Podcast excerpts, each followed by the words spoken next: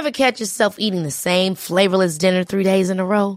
Dreaming of something better? Well, HelloFresh is your guilt-free dream come true, baby. It's me, Kiki Palmer. Let's wake up those taste buds with hot, juicy pecan-crusted chicken or garlic butter shrimp scampi. Mm. Hello Fresh. Stop dreaming of all the delicious possibilities and dig in at HelloFresh.com. Let's get this dinner party started.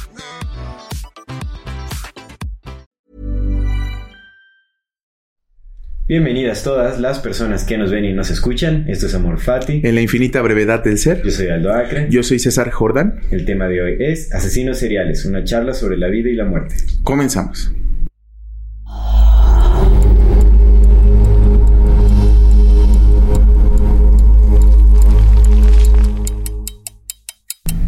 Amigo, Hermano. ¿cómo estás? Qué bendito Muy lunes, bien. bendita oportunidad que sea lunes. Qué bueno, Qué bueno que regresar ya, sí.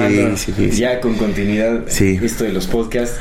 Y antes de iniciar, pues a- hacemos la invitación a nuestra audiencia, a las personas que nos ven, que nos escuchan, de que si no se han suscrito a nuestro canal, que lo hagan ahora. eh, de- no se olviden de darle clic a la campanita para que les llegue notificación cada que saquemos un nuevo video. Eh, dejen sus comentarios, eh, toda retro- retroalimentación es más que bienvenida. Si les gusta nuestro contenido, no se olviden de compartirlo, nos ayudará a seguir creciendo y, y muchísimas gracias por acompañarnos durante este tiempo. Pues hay que dar inicio. Sí, amigo. este. Sí, pues es, es una charla muy interesante. ¿Desde cuándo la tenemos ya sí, pendiente? Sí, sí, pues tú tenías muchas ganas, ¿no? De hablar acerca de asesinos seriales. Sí. Es un tema interesante, la verdad. Solo que, como te decía, no haciendo la investigación, este, o, o investigando acerca de este tema, que ya también anteriormente le, le da- me, me he echado un chapuzón por ahí para ver de qué va este tema. Pues es un poco pesado también escuchar entrevistas o estar investigando sobre los casos, las, pues, las atrocidades que se cometen y todo pues es, como un balde de agua fría que nos eh, hace caer en cuenta de, de la realidad en la que vivimos o la realidad que estamos creando, el mundo en el que vivimos y de lo que somos capaces de, de lograr como humanidad, ¿no? Entonces es, es un tema difícil. Creo que cuando se habla de asesinos seriales, eh, muy pocas veces se tiene en cuenta lo que implica este término o, o- o qué es un asesino serial Ah. a profundidad, ¿no? Porque está muy romantizado en nuestra cultura. Mm. Si te pones a pensar, ¿cuántas películas de Hollywood no se basan en asesinos seriales? ¿Cuántas series no se basan en asesinos seriales? ¿No? Yo me acuerdo que desde la secundaria tenía amigos que eran fanáticos de los asesinos seriales, les encantaba el tema por morbo, pero idolatraban prácticamente a asesinos seriales, ¿me entiendes? Como, ay, no, yo soy fan de este y este me gusta más. Y es como si fueran personajes ficticios, pero son personas reales que cometieron actos, eh, pues, terribles. Yo tenía un compita, güey, que to- todavía vive Ajá. mi compa, ¿no? Usted, bueno, ya no es mi compa, no es mi compa por las cosas de Ya no vida, vive ¿no? la amistad, pero sí tú. Sí, sí, sí, mi compa, mi compa está ahí, ¿no? Este. Y, y- y ese, ese compa tenía eh, una pues fascinación, por decirlo, fascinación no mórbida, pero una fascinación, un, un deseo de, de conocer más de asesinos seriales, pero bien machín, o sea, nos, nos poníamos a platicar, pero yo sí decía, a mí me, a mí me gusta un chingo ese pedo, ¿no? A mí me gusta un chingo de cosas, pero pues por eso me atraen tantas cosas. Y yo sé de algunos, me sé algunas historias y todo eso, pero ya cuando platicaba con él era como, ay, güey, hasta me sentía un poquito incómodo, ¿sabes? Porque no era como el, como la curiosidad, sino ya era más una especie de justo fascinación, güey. Sí, sí, sí. Y el vato es médico cirujano, güey. Simón, Pues sí, Simón, Simón, o sea, hecho, también sí lo iba a comentar porque cuando empiezas a, a- bueno, yo, yo lo que he visto son como entrevistas, este, ya con psicólogos u otras personas, periodistas o lo que sea, en donde logran que pues los, los que se consideran asesinos seriales no hablen acerca de sus motivos, de, de su historial de vida y todo ese asunto.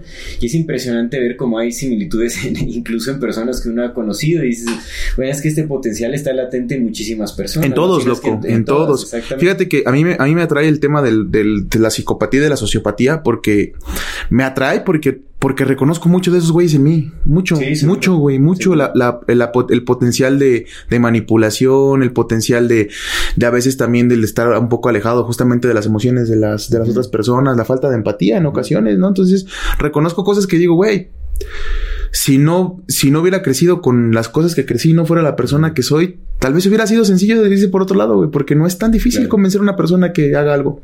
No, o incluso el deseo mórbido, mm. que en muchos es controlable, pero en muchos no lo es. Pero realmente, digamos, las personas que encuentran una profunda fascinación en los asesinos seriales y los actos que han cometido, mm. es porque también comparten esta fascinación como por la sangre o por, eh, pues, por estos eh, actos eh, tan específicos de la manera de asesinar a alguien y todo ese asunto. Pero supongo que hacen catarsis desde esta perspectiva más alejada, ¿no? Como viendo al asesino serial o, estudiando al asesino serial y sus actos en lugar de ellos cometerlos. Así sucede. Creo que hay, el deseo mórbido es algo muy común en, la humanidad realmente. Pero pues hay... Eh, digo, la mayoría eh, tienen cierto autocontrol que no los lleva como a ese, a ese paso, ¿no? ¿Qué, crees que, precisamente hablando de eso, eh, tenemos una, eh, evidentemente tenemos una atracción por la sangre, ¿no? Como sociedad, pero, pero crees que, retomando lo que siempre hemos platicado, la cultura se consume, ¿no? ¿Crees, ¿Crees que sea natural este instinto que tenemos por la sangre y que por eso, por eso se crearon las películas y todo eso y por, por eso nos sentimos atraídos ahí? ¿O ya, ya rebasamos el punto y en el ahora pues nacimos en esta cultura y esta cultura ya tiene sed de sangre. Yo, yo sí siento que hay como, hay parte de, nuestra naturaleza, de nuestro, de nuestro historial biológico que, que sí tiene como cierta atracción a la sangre, no, no tanto como, no tan gustosa, pero pues está arraigada también a nuestra genética, ¿no? Todo el historial, o sea, desde que... Pues es que siempre ha hecho sacrificios de sangre, Los, primeros homínidos, ¿no? Realmente, pues sí, siempre ha habido sangre, ha habido guerras, peleas por supervivencia, lo que sea, entonces como que eso ya está... Y es lo que platicamos hace rato. Pero acá eh, lo que sucede es que creo que ya la cultura le dio un enfoque distinto a este tema y lo está pues lo promueve ya desde una forma más como lúdica, como, como diversión. Eh, eh, el morbo es explícito en nuestra sociedad y la sangre se ve de... Pues no sé, más bien se ha diversificado como esta... Mm, atracción a la sangre de muchas maneras innecesariamente. Porque antes, bueno, tal vez eran guerras, eran otras cosas, eh, que bueno, ahorita sigue habiendo guerras, pero ya hay muchas cosas eh, muy sanguinarias. Hablemos de, las formas de los asesinatos en, el narcotráfico, por ejemplo. Mm, mm. Eh, eh, pues no sé, hay pues los, actos de asesinos seriales que ya llevan hacia una distorsión más profunda. ¿Por qué, mm. por, qué, se considera un asesino serial? O sea, obviamente a un asesino serial, pero ¿por qué no se, por qué a un, a un soldado que va a la guerra se le considera un héroe de guerra? Sí básicamente están haciendo lo mismo, matar personas. Sí, porque creo que ese es un, factor este, sociocultural muy importante, porque bueno, el, soldado está recibiendo órdenes de su gobierno para ir a, a matar gente y tiene ese respaldo. ¿No? En, muchas ocasiones hay soldados que pues van y matan y no, no, cuestionan las órdenes, no cuestionan nada y pues hacen lo que tienen que hacer. Hay otros y sí ha habido casos de soldados que van y matan a gente inocente y masacran y todo el asunto. Y aún así creo que están protegidos por el gobierno. Ajá, por eso, es lo que te digo. Es, como... ¿qué, ¿Qué implica justamente eso? O sea, la... Eh, ¿Por qué condenamos a unos y premiamos a otros? ¿Sabes? Eh, lo entiendo, o sea, la, pregunta es retórica, sí, la pregunta es retórica, pero, pero, porque pues la respuesta es evidente, ¿no? Sí, pues, la respuesta es muy fácil. Pero, pero es retórica, ¿por qué lo hacemos? ¿Por qué, porque a uno se le condena y porque al otro se le premia? O sea, es como... Porque a uno le están haciendo lo mismo, güey. Para hacerlo y el otro realmente es un marginado aislado de Fíjate qué buena palabra utilizaste, entonces, precisamente, ¿crees que crees que el, la creación o el, génesis de, este tipo de personas que, empiezan a matar por, por mera frustración venga del nivel de marginación que tenemos todos? En, en, su mayoría, creo que sí hay muchos casos, pues habría que analizar, sería, sería muy interesante como recopilar todos los casos posibles de mm. asesinos, de, asesinos seriales o lo que se consideran asesinos seriales en el mundo y ver bajo, o sea, como estudiar bajo qué condiciones se, desarrollan, porque hay, hay, grandes diferencias. Varias de las entrevistas que estuve viendo con distintos asesinos seriales, pues sí crecían en condiciones deplorables, sufrieron de abuso, sufrieron de violencia o, presenciaron violencia muy explícita, también sangre, O, abusaron sexualmente de ellos, o los golpearon, los humillaron, los, los torturaron, los... Eh, abuso emocional, bueno, vaya. Y hay otros que realmente incluso en las entrevistas dicen que pues no, ellos no tienen a quién culpar, o sea, tuvieron padres buenos, tuvieron Pero habría también que ver, porque también, o sea, digamos, si los padres no les prestaban mucha atención, o sea, solo les daban lo que necesitaban y estaban como por ahí. Sí, claro, ser bueno no implica que no, que no pegues, ¿no? De otras formas. Pero estos asesinos seriales, o sea, digamos que le, quitaban por completo la, responsabilidad como los factores sociales, factores culturales, factores familiares, y todos decían, pues el único responsable soy yo, ¿no? Y, y es una decisión completamente eh, personal. Y, es, y eso entonces ya pone en cuestión esta, esta la frase que te venía diciendo, ¿no? Que también la escuché de... Está chida, está muy chida. De estos asesinos que decía, A wicked world creates wicked people. Entonces, bueno, eh, ¿cómo lo podríamos traducir? Que un, mundo, trastornado crea gente trastornada. Sí, sí, sí. Oye, oye amigo, este, justamente, eh, bueno, vamos a platicar de algunos casos como para irnos metiendo en, en esto, pero aquí tengo una pregunta muy específica. Eh, ¿quieres, ¿Quieres comenzar con un caso tú? No, si quieres tú comienzas. Ah, es que yo, yo, yo traigo, yo traigo los, los, meros chidos porque yo me, yo me puse a estudiar de los, de los mexicanos. Ah, de nuestros naciones mexicanos. Mira, traigo cinco casos. Uno, que nada más es para, para recordar porque ya lo tocamos el año pasado, pero pues ya pasó un año, Ya pasó un año, güey. Ya pasó un ah, año, amigo, el de las poquianchis. De las poquianchis. El de las poquianchis, nada más para refrescar la memoria y para los que nos, nos, nos acaban de, de entrar al canal. Las poquianchis eran un grupo de tres o cuatro hermanas, no me acuerdo bien en los años 40 eh, vivían primero en Guadalajara, en Jalisco, y de Jalisco salieron huyendo porque pues tenían un prostíbulo allá, se metieron en problemas y se fueron a Guanajuato. Se asentaron en Guanajuato y lo que hacían era secuestrar a, muchachas indígenas que venían así pues, que iban a las ciudades a buscar trabajo, las secuestraban, 13, 14 años, las metían al prostíbulo, pues las tenían ahí prostituyéndose cuando se embarazaban las hacían que abortaran, a los niños los aventaban por, por el desagüe y a las muchachas pues muchas veces se les morían también porque pues no nada más las prostituían, les pegaban, las, las quemaban, o sea, les hacían cosas bien horrendas. Y pues estuvieron en práctica como unos 5 o 6 años las poquianchis. Todas las hermanas estaban involucradas en ello, todas las hermanas le hacían cosas a las muchachas. Ya no lo tengo tan fresco porque eso no lo investigué, es de lo que me acuerdo, ¿no? Pero, pero sí fue un caso muy sonado cuando las, las encontraron, pues se encontraron en la casa cadáveres de bebés en los, en las tazas de los baños, fetos enterrados, cuerpos, sí, cuerpos de las, de las mujeres muertas, amigo, porque pues ya no les servían, las mataban así. Si ¿en, qué episodio habrás mencionado este tema de las poquianchis? Ese fue. Sí, amigo. Fue. Pues lo vamos a dejar acá abajo. Lo vamos a buscar y lo dejamos acá abajo. Les dejamos enlace acá arriba. Acá arriba es donde sale. Ahí les dejamos enlace a ese episodio. Creo que hasta hicimos como un clip de esa parte específicamente. Les dejamos el enlace acá arriba para que le den clic y ya los puede llevar a, esa parte ahí. Nuestro compa Julio les va, nos va a dejar. Esas son las poquianchis. No, ese nada más era para recordarlo. Pero me gustaría hablar de pues del, del, del más, del más como, eh, el que más me, me, da como curiosidad es el, el, por el, por el nombre del, del que le dieron al compa, este es el del poeta caníbal. El poeta de la Guerrero también, o el caníbal de la Guerrero. Este, este compa fue en 2013. Este, yo, yo me acuerdo que a mí me tocó ver la noticia de cuando lo habían agarrado. Eh, este compita tuvo, lo que él dice cuando lo agarran es que precisamente, o sea, su, su problema traía, traía problemas bien, bien, bien desde adentro porque su mamá lo obligaba a vestirse como mujer. Mm. Entonces, como lo obligaba este como mujer, traía problemas de identidad de género y aparte, primero anduvo con un vato y luego ese vato, pues no sé, creo que lo traicionó, no sé qué, y después empezó a andar con mujeres, pero sí traía un profundo resentimiento. Pero aparte también traía esto que estábamos, que estábamos platicando fuera del aire y que ahorita lo vamos a, a, tocar un poco, que es la necrofilia, ¿no? La necrofilia desde el aspecto que dice Eric Fromm como el amor a la muerte. No, no él, no él, no en la parte de necrofilia como el deseo sexual, sino el amor a la atracción, ¿no? Entonces este compa, pues en sus libros había escrito un chingo de cosas acerca del canibalismo, un chingo de cosas acerca de la muerte. Eh, lo encontraron cuando la mamá de su última novia desaparece, eh, la muchacha había ido a terminar con él, eso es como que la génesis, ¿no? La muchacha había ido a terminar con él, su mamá de ahí no la volvió a ver, o sea, le dijo que iba a ir a esto, no la volvió a ver, la mamá lo denuncia, van a buscar, total que empiezan las investigaciones y un día se meten a su casa. Y lo que encuentran en su casa, ahí en la colonia Guerrero, es, encuentran, eh, entran las, los policías y ven una mesa puesta ya como para comer y en, una cacerola pues había, había partes de, carne que estaban, estaban siendo cocinadas, estaba cocinando. En el refri encontraron este piernas, manos guardadas y en, en, un, en un este, en un armario, en un ropero, pues el torso de la, de esta muchacha que viera fue su última novia. Entonces lo atraparon y pues confesó que había matado a otras cuatro mujeres más. A cuatro mujeres que fueron sus parejas y pues esta parte. Pero aquí lo interesante de este compa es que el compa escribía, eh, hacía, hacía poemas, ¿no? Eh, y, y, no sé, es justamente este proceso de la romantización, por eso se me hace bien, bien, bien atractivo ese caso, por la romantización que hacemos al acto creativo.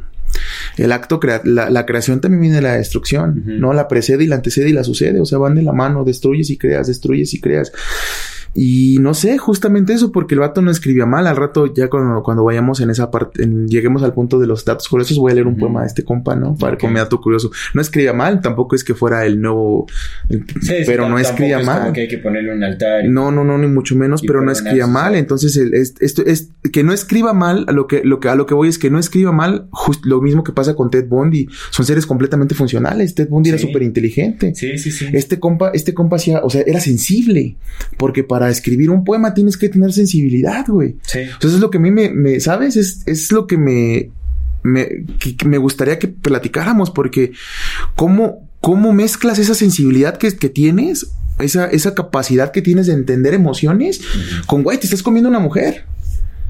O sea, ¿qué, ¿qué, ¿qué, es lo que pasa en la mente? ¿Dónde se quiebra ese, ese, ese ligero velo entre lo que se debe de hacer y lo que no se debe de hacer. Claro. ¿No? La, la cordura. Y... Sí, justo, porque pues el vato era un ser funcional, o sea, es, era sensible. Para hacer un poema no, es, no quiere decir que, ay, el poeta está elevado, no, ni mucho menos. Pero sí tienes que tener un entendimiento de tus emociones, sí, a huevo, porque si no, no las puedes plasmar. Entonces es como, ¿sabes? Que eso es algo muy curioso, ¿no? Creo que... Eh en muchos casos de asesinos seriales, eh, estos son, son personajes pues sensibles que, que se, dedican a las artes o que eh, tienen ciertos estudios o pues que son relativamente inteligentes, ¿no? Incluso por encima de, de, de, del promedio. O sea, hacen, pues tienen que ser inteligentes también para poder lograr hacer este tipo de actos sin ser descubiertos continuamente. O sea, bueno, después de cierto periodo de tiempo, pues tienen que saber algo, ¿no? Y es en muchos casos como que tienen... Eh, pues tienen más. Bueno, ahorita voy a comentar el caso de alguien que está haciendo hasta experimentos eh, con, con, sus víctimas para convertirlos en, en zombies. En zombies. ¿no? Hacerles, les hacía lobotomías, como cosas raras, ¿no? O sea, Fuck. vaya. Ya sí hay, hay, grandes distorsiones, pero también existe como una, una sensibilidad o una curiosidad como de, de, de entendimiento, de aprendizaje, yo qué sé. Pero acá creo que el error está en justamente la, romanti la, romantización que viene de ello. Como Hannibal, por ejemplo, ¿no? Hannibal, que es un personaje mm. pues, que conocemos, mm. ¿no? De, de, de, las películas, de, de las series también, que la serie es buenísima, es muy buena la serie. Pero vaya, o sea, hay, hay casos similares que suceden en la vida real y, y y creo que sí es un gran error el romantizar también lo que sucede. Bien, cabrón. ¿no? ¿Has visto la serie de Joe? ¿De You? Joe. Ah, sí, you, de, sí, sí, sí, de la Joe, güey. No, qué pena. sí, la de este vato, güey. No, es eso romantización de lo, de lo sí, pendejo, güey. Le hicieron una puta serie, güey. Uh -huh. Y el vato está matando gente. Y es como, güey, no mames. Ya, y, güey, yo he visto memes de. de... Es como Dexter, nunca viste la de. ah, Dexter, Dexter, Dexter es muy buena. Dexter es bueno, era un asesino serial que mataba. Asesinos seriales. Hay uno, hay uno hablando de ese pedo. Hay un vato que se llama Pedro Pedro González Filo, no me, tal vez los, los apellidos estén mal, el, el, segundo esté mal. Pedro González Filo, uh -huh. eh, brasileño, 71 víctimas. De esas 71 víctimas, espérate, 71 víctimas, pero nada más mataba asesinos, pedófilos, violadores y secuestradores. Solamente fueron sus víctimas. 71 cabrones y de los 71, 43 los mató en la prisión. sí, no, lo, lo, encerraron para no matar y ahí fue donde más explayó. O sea, mató menos afuera que adentro, güey. Pero ese vato se mantenía ahí. O sea, él decía, güey, ya lo háganme lo que me hagan, güey. Yo ya cumplí con mi deber social. Yo estoy matando a la pinche escoria. Entonces, ¿ahí qué, güey? ¿Ahí qué? Pues es que tampoco podríamos decir que esa es una. No es justificación, pero no es lo que hace. No es una correcta medida de. ¿No es lo que hace el Estado? No, el Estado come. O sea, yo creo que el peor asesino serial es el Estado. El Estado, güey. No, y en cualquier país realmente, ¿no? Pero no es lo que en, hacen, güey. No es lo que hacen. O sea, obviamente, pues ponle que encar la, la, la, idea es encarcelar, pero matan gente. Y sí, matan muchísima Pero gente. el punto es ese. O sea, si este compa lo está haciendo para matar a la escoria, güey, ¿ahí qué? O sea, como, justamente, como es que lo hemos platicado muchas veces, tú me lo has dicho, ¿no? Uh -huh. Todo se trata del contexto. Uh -huh. Siempre, ¿no? Sí. Primero hay que ver el contexto en el que te desarrollas. Pero justamente eso es lo, lo, lo cagado, güey, porque tantos contextos. ¿Qué significa todo sí. eso, güey? Pues mira, es que tampoco podríamos decir que esa es una medida adecuada, porque realmente dices que a la mayoría de, de las personas que mató fue dentro de la cárcel, entonces 40. ya estaban en la cárcel y no, bueno, habría que ver si, si, si iban a salir pronto o no, o, yo qué sé, ¿no? Habría que analizar bien el contexto. O lo que hubieran hecho, güey, porque pues, también a veces la cárcel no es, no es, pagando, es que te digo, o sea, todo se tiene que analizar por el contexto. El, criminal surge también porque en su mayoría de veces sufrió abuso o es víctima también, entonces no vas a sanar ese problema matando al, criminal, sino más bien tienes que entender de, dónde se está originando este problema para evitar eso, evitar los orígenes. Y las personas que ya están dentro como de esta confusión mental, ¿no? Y que ya, ya tienen como una percepción distorsionada de la vida, pues tienes que buscar contenerlas y ayudarlas de una u otra manera, como realmente todos somos responsables de todos hasta cierta medida, mm. ¿no? De eso lo hemos hablado, somos principalmente responsables de nuestras propias acciones. Pero siento que cuando se pierde ya la cordura, pues ya no hay responsabilidad de nada.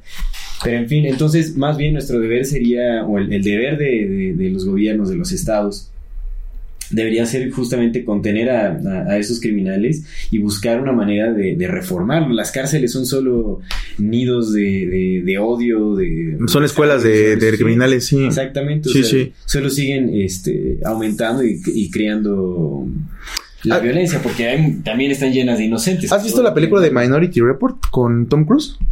Hace un montón. En esa, en esa película está, plantean un dilema interesante, güey, que es la prevención del crimen antes de que suceda. Tienen a los ah, dos, los dos, morrestes oráculos, güey, que, pueden predecir. Y entonces, esas ven el futuro, entonces te ven a ti que te estás matando tal güey. evidencias. evidencias, oráculo evidencias. Ahora ya es oráculo evidencias. Eh, y haz de cuenta que tienen estas dos personas para prevenir el delito, pero pues no ha sucedido, güey. O sea, es la policía previa. ¿No? Entonces, ¿qué, qué, qué ¿Crees, ¿Crees que.? ¿Cómo sabes que no se puede evitar? Sí, ¿Cómo sabes que sí? ¿Cómo sabes que sí? Porque no ha sucedido, güey. No ha sucedido. Es como, como por ejemplo lo que, lo que dices, ¿no? O sea, a lo mejor si estudiáramos a, los, a estos compitas que ya lo hicieron y te vas sobre las causas y empiezas a ver, ah, mira, este morro, este morro tiene todas las, habilidades para hacerlo, güey.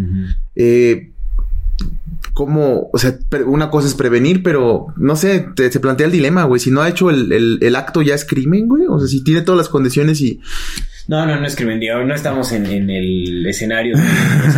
no, tenemos oráculos, ¿no? Como, oráculo evidencias. Oráculo evidencias. Sí. Ya podremos hacer estudios. a Pero vaya, o sea, creo que sí podría haber medidas de prevención. Por ejemplo, uno de los eh, asesinos seriales que de, quien escuché una entrevista, que se llama Jeffrey Dahmer, creo que es, sí, sí, sí, sí, sí es.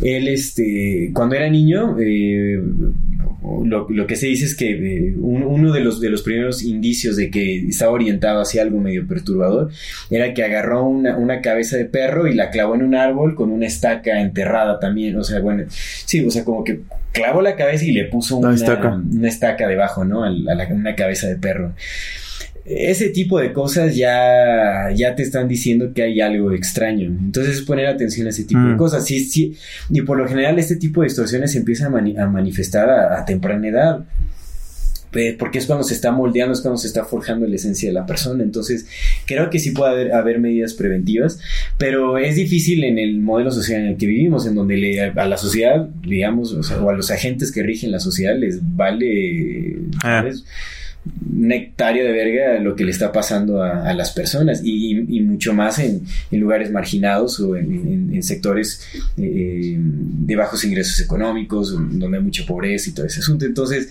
es algo difícil en el contexto actual pero es algo que a lo que deberíamos de aspirar realmente poner atención a todos estos focos eh, de alarma para prevenir justamente la creación de nuevos criminales.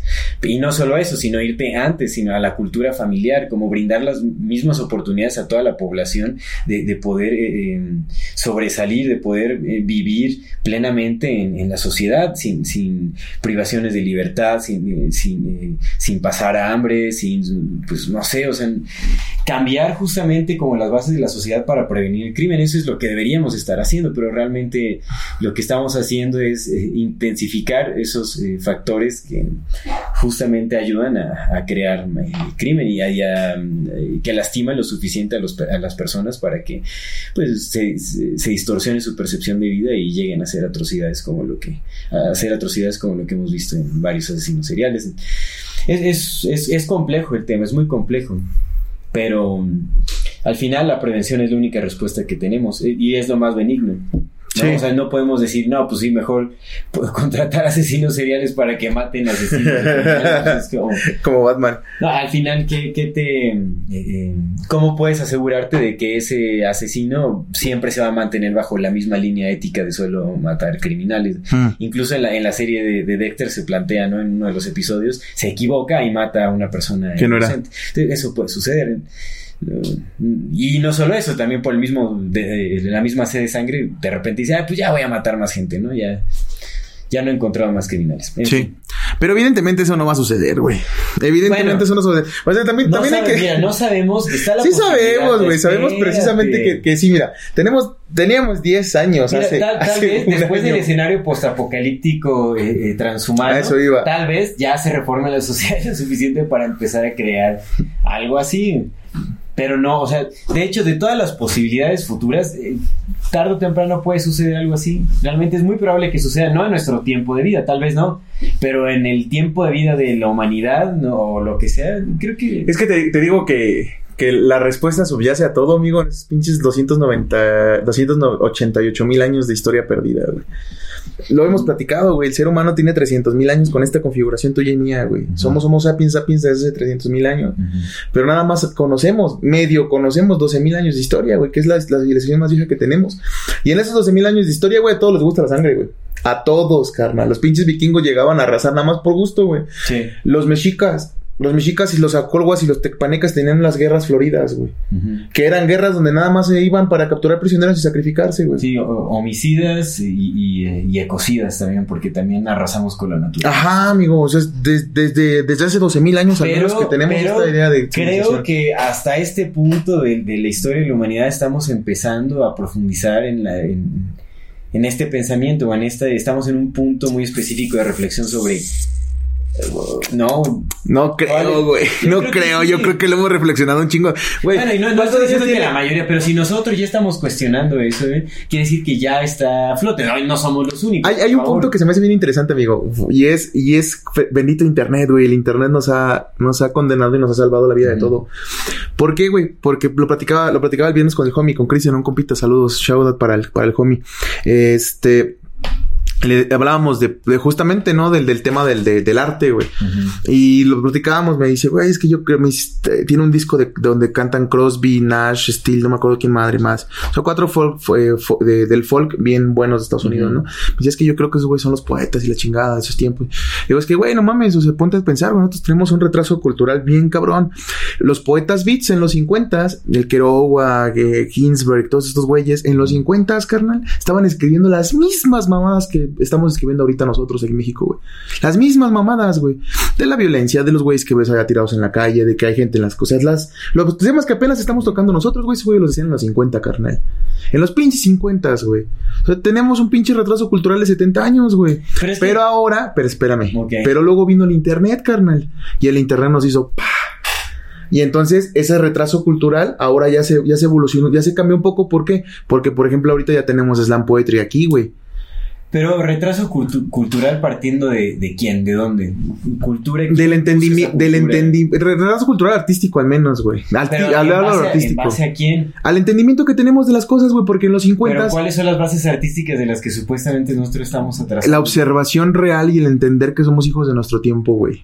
Mm. Eso es bien importante, güey. Entender que somos hijos de nuestro tiempo. ¿Por qué, güey? Pues porque aquí en el pinche tercer mundo hemos estado protegidos de muchas cosas, güey. No, no hemos visto, no hemos visto tantas guerras, no hemos visto tantas pinches, ¿sabes? estamos protegidos. Yo creo que estamos más expuestos a, Pero a otras cosas distintas, hermano. A la burda realidad de, de, lo, de lo nuestro, de lo nuestro, de, de, nuestras cosas. Pero en el no tenemos el entendimiento de que somos hijos de nuestro tiempo de entrada, güey.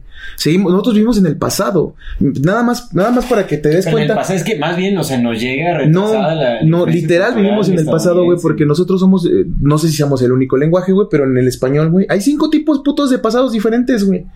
Copretérito, pospretérito, antepretérito, eh, pasado simple, no me acuerdo cómo se llama el otro, güey. Cinco tipos de pasados distintos, güey. Y nada más tenemos un solo, como dos tipos de futuro y un presente, güey. Presente simple. Bueno, y el, y el, y el gerundio, güey. Dos presentes, güey. Pero cinco tipos de pasados. Si nuestro lenguaje está conformado por el pasado, ¿es por qué vivimos en el pasado, güey?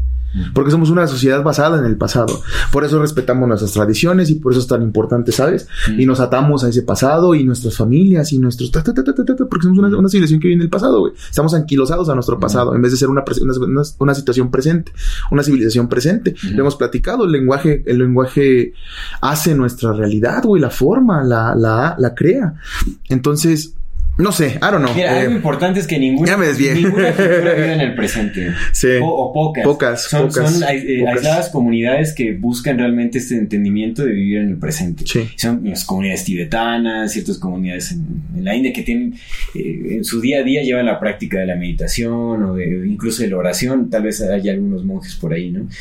Este, franciscanos, yo que sé, hay quienes practican la meditación, la oración y todo y Sí. viven en su día a día, momento a momento. Pero no podemos decir que, o sea, si, si somos una cultura que vive en el pasado, pues, quién sabe entonces en dónde vivían las otras culturas, porque en el presente, no, si todos viviéramos en el presente, creo que habría mucha más armonía. Pues viven, viven, un, viven un poco más en, el, en, en los acontecimientos históricos en que están los dadaístas. Los dadaístas crearon el dada, güey, en primer mundo, en primera porque pues eran cabrones que tenían dinero. El problema también ha sido ese, güey, que nosotros vivimos en el tercer mundo y apenas nos estamos partiendo la madre todos los días para Claro. subsistir. Pero mira, realmente, es que realmente. Los dadaístas crearon el dada, amigo, porque dijeron, güey, acabamos de observar los horrores de la Primera Guerra Mundial, el arte ya no puede seguir siendo estructurado, necesitamos crear un arte que destruya todo como lo destruyó todo este pedo y entonces empezamos a hacer puras mamadas.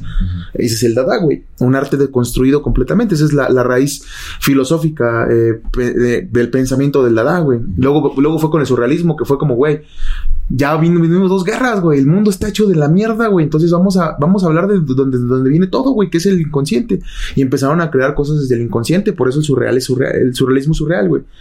Entonces, es justamente eso. Nosotros vivimos, estamos atados a nuestra necesidad de, de sobrevivir todos los días.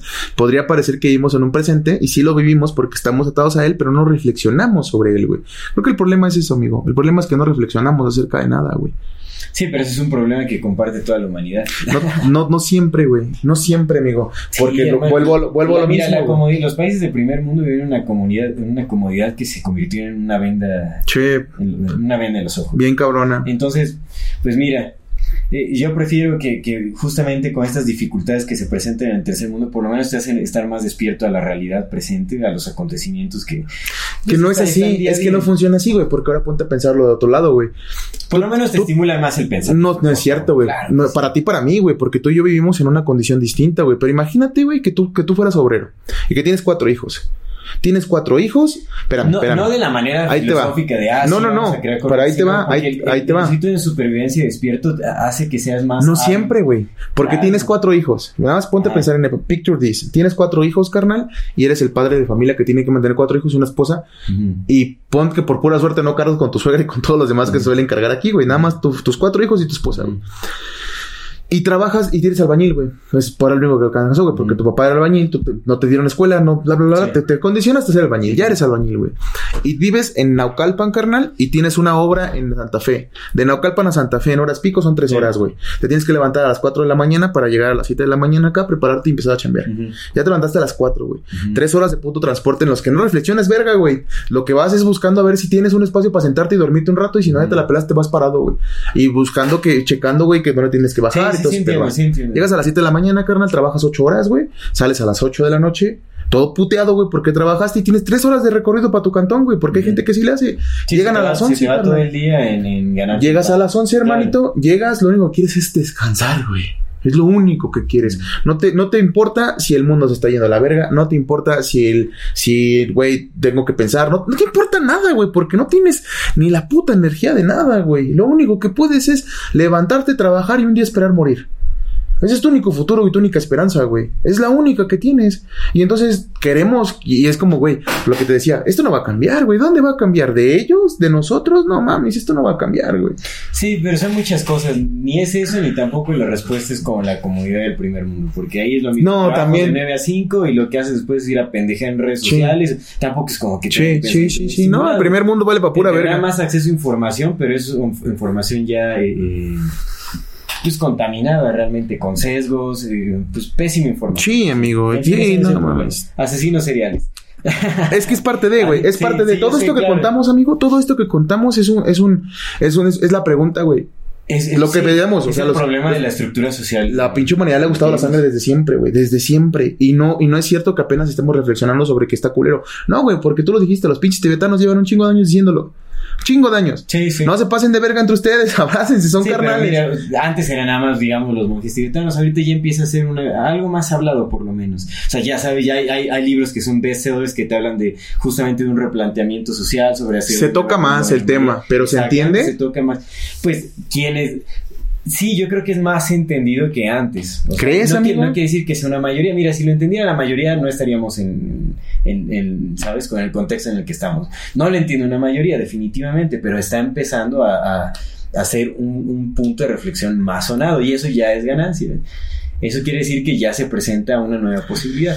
Nada más, no quiere decir que vaya a ser una realidad, solo Ya, quiere decir que se presenta una dices. posibilidad más. Y mientras haya una posibilidad más latente ahí, puede suceder. Puede ser que no. Lástima que ya no nos va a alcanzar el tiempo, güey. Lástima. Pero bueno, No me otro, otro, otro, otro, otro, otro, otro, caso. otro, otro caso, güey, justamente hablando de todo esto que platicamos, ¿no? De, de qué es lo que crea. Y ese, ese es el que más me, más me, más me impacta, güey, por, por la hazaña, güey, y por co- cosas que tú mencionaste. El vato, el monstruo de Catepec. Ah, ok. Eh, se hace bien cagado ¿Ese que como le dice el el monstruo. de Toluca? No, uno es el monstruo de Toluca y, después, es el de ajá, el monstruo de, el de Catepec salió después y pues ya ves que la gente bien inventiva, güey, dije, ah, pues también diga el monstruo, entonces El el monstruo de Catepec, güey.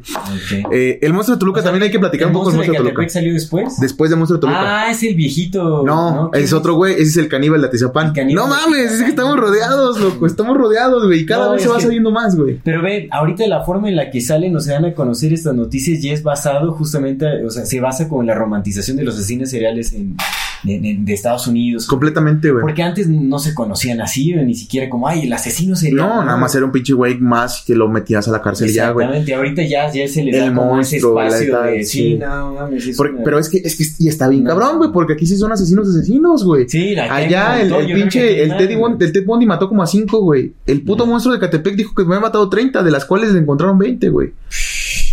También el viejito ese que El llevaba pinche caníbal Atizapán. ¿no? Sí, ahí te va, mira, ahí te van, ahí te van los dos. El monstruo de, monstruo de Catepec. Ese compa, este, tiene 38 años, Ujú. eh, de- lleva 6 años matando gente y lo hacía junto con su pareja, güey.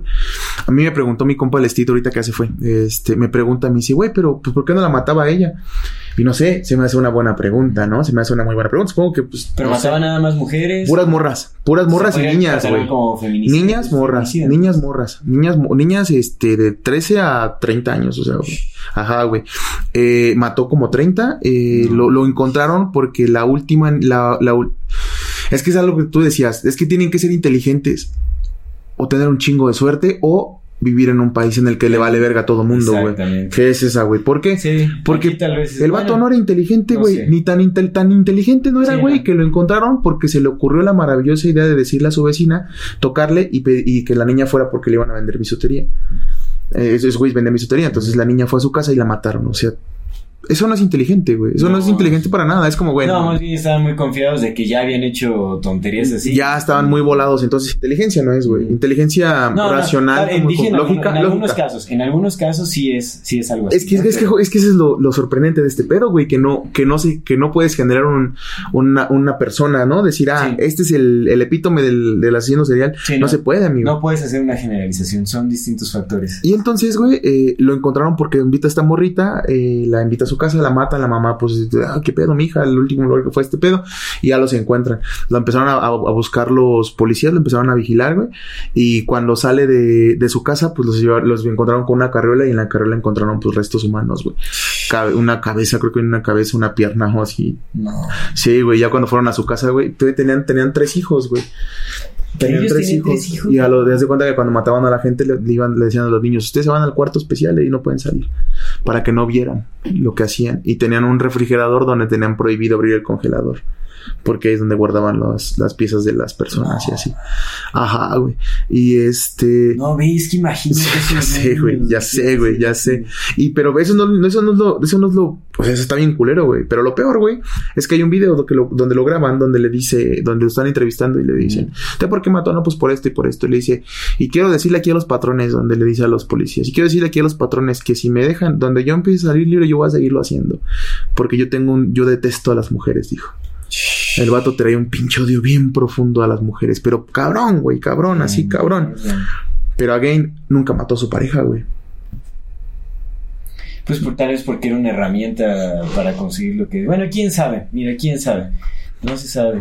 Es que es eso, güey. Y también, quién sabe qué habrá vivido el, el, el tipo ese, ¿no? Sí, también viene de familias así, de Habrá que, que lo ver. puteaban de morro y creo que pues, es culero, güey. Cosas culeras, Sí, sí, cosas sí. culeras. Pero eso, Sí, está terrible. ¿ahí qué? O sea, ¿qué implica todo eso, güey? Y en Ecatepec, pues evidentemente, pues nadie le importa nada, güey. Sí, no, no, ahí es... Uf, Por seis olvidado, años, güey, por seis años, o sea, por seis años estuvo matando gente y ahí vivió en la misma casa y los vecinos lo veían y nadie se le hizo extraño nada. Es que hay una gran indiferencia también, una apatía brutal de unos con otros. Está terrible, es que es impresionante a lo que se puede llegar. Por eso digo que sí es importante analizar el contexto, o sea, de, de dónde surgen. Debe de haber, o sea, habrá grupos, digamos, de asesinos, o sea, que, que sí coincidan en, ciertos factores que los llevaron o los transformaron en, en- lo que son, ¿no? Pero da- no estamos buscando respuestas. Estamos como que aislando el crimen y es como, ah, al bote todos por igual, ¿no? Así sentencias y todo, pero no estamos viendo qué es lo que está creando todo eso. El pinche caníbal de Atizapán. ¿quién, quién- se va a encargar de, o sea, bueno, no sé qué haya pasado con los hijos, digamos, de esta pareja de asesinos, pero ¿quién se va a encargar de ver Ah. que crezcan? No, nadie. No, o sea, y si llegaron en algún momento a presencia, imagínate si por seis años hicieron eso, que no se hayan dado cuenta de lo que estaba pasando. Sí, güey, sí, no mames. No, y eso, vaya, ya lleva traumas gigantescos, y no es que también creo ya patrones eh, mentales distorsionados que los puedan llevar a cometer actos Pues, similares. está bien cabrón, ¿Quién güey. Está bien cabrón, amigo. Está bien cabrón. Porque pues esos morros va- van a parar a un... Van a ir al DIF, güey. Y no, y ahí están también abandonados. Otra escuela, güey. Otra escuela, güey, de, de, de mal pedo. Pero es que, es que precisamente es este pedo. O sea, por eso hablamos del pedo de la sociedad, güey. Es como... Nosotros somos los causantes de todo. Lo platicaba apenas con mi amigo, con mi amigo Adrián. Saludos a mi compa Adrián, porque sí nos ve. Ah, qué chévere. Sí nos ve, saludos a mi compa Adrián. Y lo hablábamos, ¿no? Eh, siempre lo hemos hablado de, güey, pues es que yo veo las cosas así, yo veo las cosas así, y pues lo discutimos mucho y estaba bien chido. Pero pues, no sé, mi respuesta siempre va a ser la misma, es como, pues haz lo que tú quieras, ¿no? Si te gusta el dinero, vas por el dinero, si te gusta la posición social, ve por la posición social, haz lo que tú quieras, güey. Porque pues es tu libertad, güey, es tu vida. Pero que nunca se nos olvide que estamos como estamos precisamente por eso. Mm. Porque todos hacen lo que quieren, güey. Sí. Por eso estamos como estamos, güey. Esa es la única respuesta, y, y hermano. creo que lo importante es que, o sea, bueno, el, el- lo grave es que pensamos que queremos algo, pensamos que es algo propio, pero muchas veces es algo que se nos ha dictado, pues por... Pues consumimos cultura, tú lo has dicho. De la, de la sociedad, exactamente. Consumimos cultura. ya ni siquiera conocemos el origen de nuestros deseos, ¿no? O sea, nuestras aspiraciones. No conocemos los motivos verdaderos de por qué estamos aspirando hacia algo. Si entendiéramos que tal vez es porque hemos sido sometidos a, cierto tipo de comercial o a, cierta influencia de, nuestros círculos de amistades o yo que yo qué sé, si viéramos que nuestras decisiones en muchas ocasiones ni siquiera son propios, tal vez tendríamos un poco de más voluntad para cambiar las cosas y tomar como un camino más, más adecuado, en lugar de tomar como el, el camino egoísta, ¿no? Que realmente ni siquiera es algo propio, o sea, es algo que viene dictado por, por alguien más o algo más, ¿no? Eh, Y ese es un gran problema. Está bien cabrón. Creemos que somos libres, pero no somos libres porque desconocemos los motivos de nuestros deseos. Ya sé, loco. Es, que está bien cabrón, güey. O sea, lo. Si. Si, si, si en verdad la cárcel sirviera para algo, o sea, si la cárcel fuera para. Si la cárcel buscara culpables, todos deberíamos estar encerrados ahí, güey. Y a lo mejor, a lo mejor de, cier- de cierta forma, en, es- en eso estamos, güey. Este mundo en el que estamos en nuestra propia cárcel, estamos encerrados ahí, güey. Sí. Porque no nos hacemos responsables de nada, amigo. Sí, sí, eso es cierto. Está, está bien duro, pero el pinche, te digo, el pinche caníbal de Atizapán, pinche viejillo, güey, como se- se- casi 70 años. Sí, Te, se había matado como hace 40 poco, hace personas. unos ya. meses, ¿no? Hace como, ya como un año, es que Ya ahorita ya pues, año. por el pinche tiempo, ¿no? Pero sí, güey, como 40 personas. Y lo encontraron, fíjate, es que, es, que, eso es, lo cagado, amigo. Si te hago ratote. Y lo encontraron, güey, por pura mala suerte de ese güey. Porque mató a la esposa de un comandante de policía, güey. Ah, ya Por eso, güey. Ese güey buscó, buscaron, ese güey buscó. El comandante sí, dijo: sí. mi, mi morra, qué pedo, güey. Se metió a ver las cámaras, agarró. Ese güey fue a hacer la investigación, ese güey fue a la casa. Ese güey se metió sin orden, le valió verga todo. Y solamente así lo encontraron, güey. 40 años, 30 años, güey. Haciéndolo, carnal. Es como, no mames, güey. ¿Qué pedo? Y pues por eso después ya viene la explicación de que, güey, cada año, durante los últimos 10 años, somos el, ha sido el año más violento, güey. Desde 2007, 2008 de Calderón, con la guerra de Calderón, cada año es el año más violento en el país, güey. Cada año, güey. Y cada año va a seguir siendo más violento, güey, hermano. No va a bajar este pedo. Porque no solamente cuentas las muertes del narcotráfico, güey, que están, que están ahorita Sí, sí está. a más Eh, no Imagínate poder. eso, el narcotráfico también es, es- ahí está repleto de asesinos seriales. La muerte es el Tal- pan de tal- cada día. güey. Tal vez no asesinos seriales porque pues no llegan como mucho, no viven tanto como para hacerlo, güey.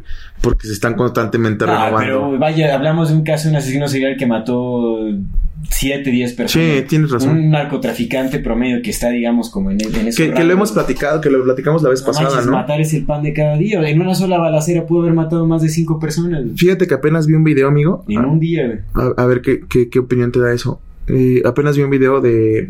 Creo que, es en, creo que es en el aguaje. Parece que es en el aguaje. Ahorita la, la guerra en Michoacán está cruel, dura, fuerte, porque se están peleando tres cárteles la zona. Y los tres tienen armamentos de primer nivel y los tres tienen. Está cabrón, güey. Patrocinados por. Aguililla tenía 15 mil personas y ahorita, ahorita viven como mil. ¿Cuántos, cuántos Tenía 15 mil, nada más viven como mil, güey.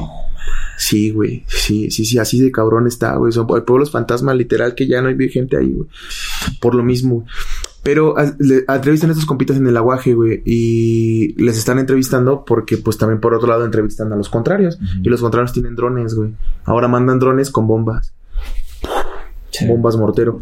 Entonces estos compas les dicen, les están enseñando su ya, lugar. ya, ya es armamento de. De guerra, hermano. Guerra. Esto es guerra, esto es guerra, esto es guerra. Nosotros vivimos en un país de, en estado de guerra, güey. Que no sea declarado son, no, nos es importa, pero vivimos, Bueno, vivimos en no, un país en guerra. silencioso, Más bien es ocultado, ¿no? Y creo que es necesario entenderlo. Vivimos en un país en guerra. O sea, esa es nuestra realidad, güey. Y entonces, eh, los otros compas, los contras, pues se están enseñando como dónde están, güey. Y dicen, ah, pues est- esta madre está compuesta por tantos kilos de concreto, porque pues cuando caen aquí, y le preguntan, ¿y qué sientes cuando caes? Dicen, no, pues sientes bien gacho, te desorientas. Esas chingaderas traen clavos, traen fierros, traen este vidrios, traen todo. Y pues cuando caen, pierdes una mano, te mocha una mano, te mocha una pierna, quedas todo esto. Entonces me puse a pensar lo que platicamos la vez pasada, güey, que qué difícil y qué duro es vivir las consecuencias de esa guerra, pero también ser la guerra. Eso es lo que a veces no nos ponemos a pensar, güey. Que también está bien culero ser la persona que, que tira el, ba- el balazo, güey. Porque es el único lugar al que pudieron llegar, güey. Sí. Porque a dónde más aspiraban. Lo platicaba con uno de mis clientes, este, que pues tuvo ahí la oportunidad de, estar en una campaña de, de política, güey. Pues ya estábamos platicando, ¿no? Y ya este, y le pregunté, le digo, ¿y cómo, ves la sociedad? O sea, ¿por qué, por qué estás ahí el lugar donde fuiste? Este, para contender. Y ya me dice, pues es que, güey, pues todo viene desde la familia. Me dice, pues, están bienes de padres que están que están eh, violentados, ¿no? Padres que pues están ausentes porque a veces el papá no está o porque la mamá no está o a veces sí están los dos juntos pero se tratan de la chingada o a veces se tratan bien pero tienen que trabajar. Y entonces los que se quedan con los niños son los abuelos. Pero los abuelos ya no tienen energía, güey, porque vienen de una vida vi- de vivir igual. Ya no tienen la energía para estar poniendo la atención y como no le ponen atención, pues los niños salen a las calles. ¿Y qué encuentran en las calles? Pues es, es el mismo crimen atra- atrayéndolos. Entonces es- te condena ahí, o sea, ahí vas. Entonces Sí. lo mismo de ese lado, tú ves eso, tu única realidad es esta parte y es como, o soy yo el del arma o soy el que matan. O mato o me matan, güey. O sea, esa es su única realidad, hermano. Llegan a un punto en el que ya no hay más. Sí. O sobrevivo yo o sobrevive el otro. No, pues, pues sobrevivo yo, güey. Dame un arma. Y entonces ves a estos son jóvenes, güey, 20, 20, 25 años, güey. no es- o sea, pues, pensamos en, lo- en narcotráfico y no sé, güey. Yo me imaginaba. Hay niños en el narcotráfico. Hay niños, güey, hay niños, claro, un montón. Y es como, güey, está culero también ser el que trae el arma, güey. Porque todo el, no tienes ni un minuto de descanso, güey. No, no. Ni no, un pues segundo de es- descanso, güey. No, realmente solo prolongas tu, tu muerte violenta. Y tu agonía, y es una agonía, güey. periodo de vida en, en lo que te, alguien te mata. O sea, no es. No es... Y entonces es justo lo que dices, es ¿no? Es justo lo que dices. Eh, todo es el contexto, pero sí hay que ponernos a pensar también, no solamente en el por qué, güey, sino en el ser humano que lo está sufriendo. Sí, sí. Es, es, es, es complicado este tema de los derechos humanos porque ya ves que lo que dicen, no, es que pinches derechos humanos no dejan que maten al, al, al delincuente y pues no sé, no, no creo que va de, no va de eso, va de, güey. Somos seres humanos, carnal. Todos, güey. Tanto el que matan como el que mata, güey. Sí. Está culero, está culero entenderlo porque pues uno diría, no, pues es que lo decidieron. Pero a veces no lo decides, güey. A veces tú no lo decides. Sí, sí, eso es cierto. Eso es cierto. Pues tendremos que trabajar en conjunto para cambiar todas esas cosas, ¿no? ¿Qué otro caso traes? El de la, ah, pues el de la Mataviejitas, papi. El de Juana Barraza Samperio. Juana Barraza Samperio, la Mataviejita. Su mamá la. Oye, pero es que es súper común entonces los, los feminicidios. ¿eh? Bien, cabrón, güey. Nada mames. Pues sí, güey. Somos un país feminicida. Somos un país feminicida y un país homicida. O sea, de los Sí. dos, de los dos lados. Sí, no, sí, no, hermano. O sea, es. ¿Cuánta gente no está desapareciendo? Todos los días vemos una, una nueva nota desaparecida, güey. Y no, no necesariamente tienen que ser los cárteles los que se lo roben, güey. También es la misma gente entre nosotros matándonos Sí. como estos güeyes, güey. No mames, güey. O sea, son dos, güey. Dos, tres que encontraron recientemente. El de Toluca, el de Catepec y el de Atizapán, güey. Tres, hermano. Pero ¿cuántos no hay, güey? Sí, no, imagínate. Ahí- Porque no se persigue el delito, güey. Porque no se investigan las causas. Porque no se persigue nada, güey. Lo único que buscas es ver quién está chupando en la calle para subírtelo y meterlo. sacarle- sí.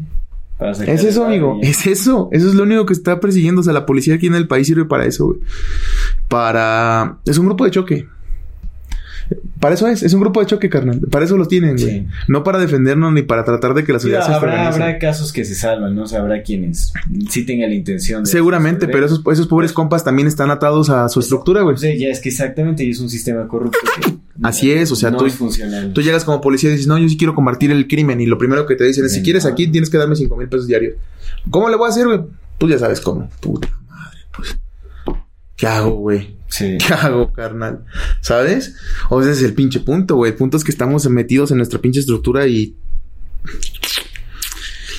Hay que, hay que tener... Hay que tener una cierta precaución con los optimistas, güey. Porque las personas que tienen el optimismo muy desbordado por lo regular son las que menos se dan cuenta de lo rotas que están. Sí, sí. Y eso puede ser muy peligroso, güey.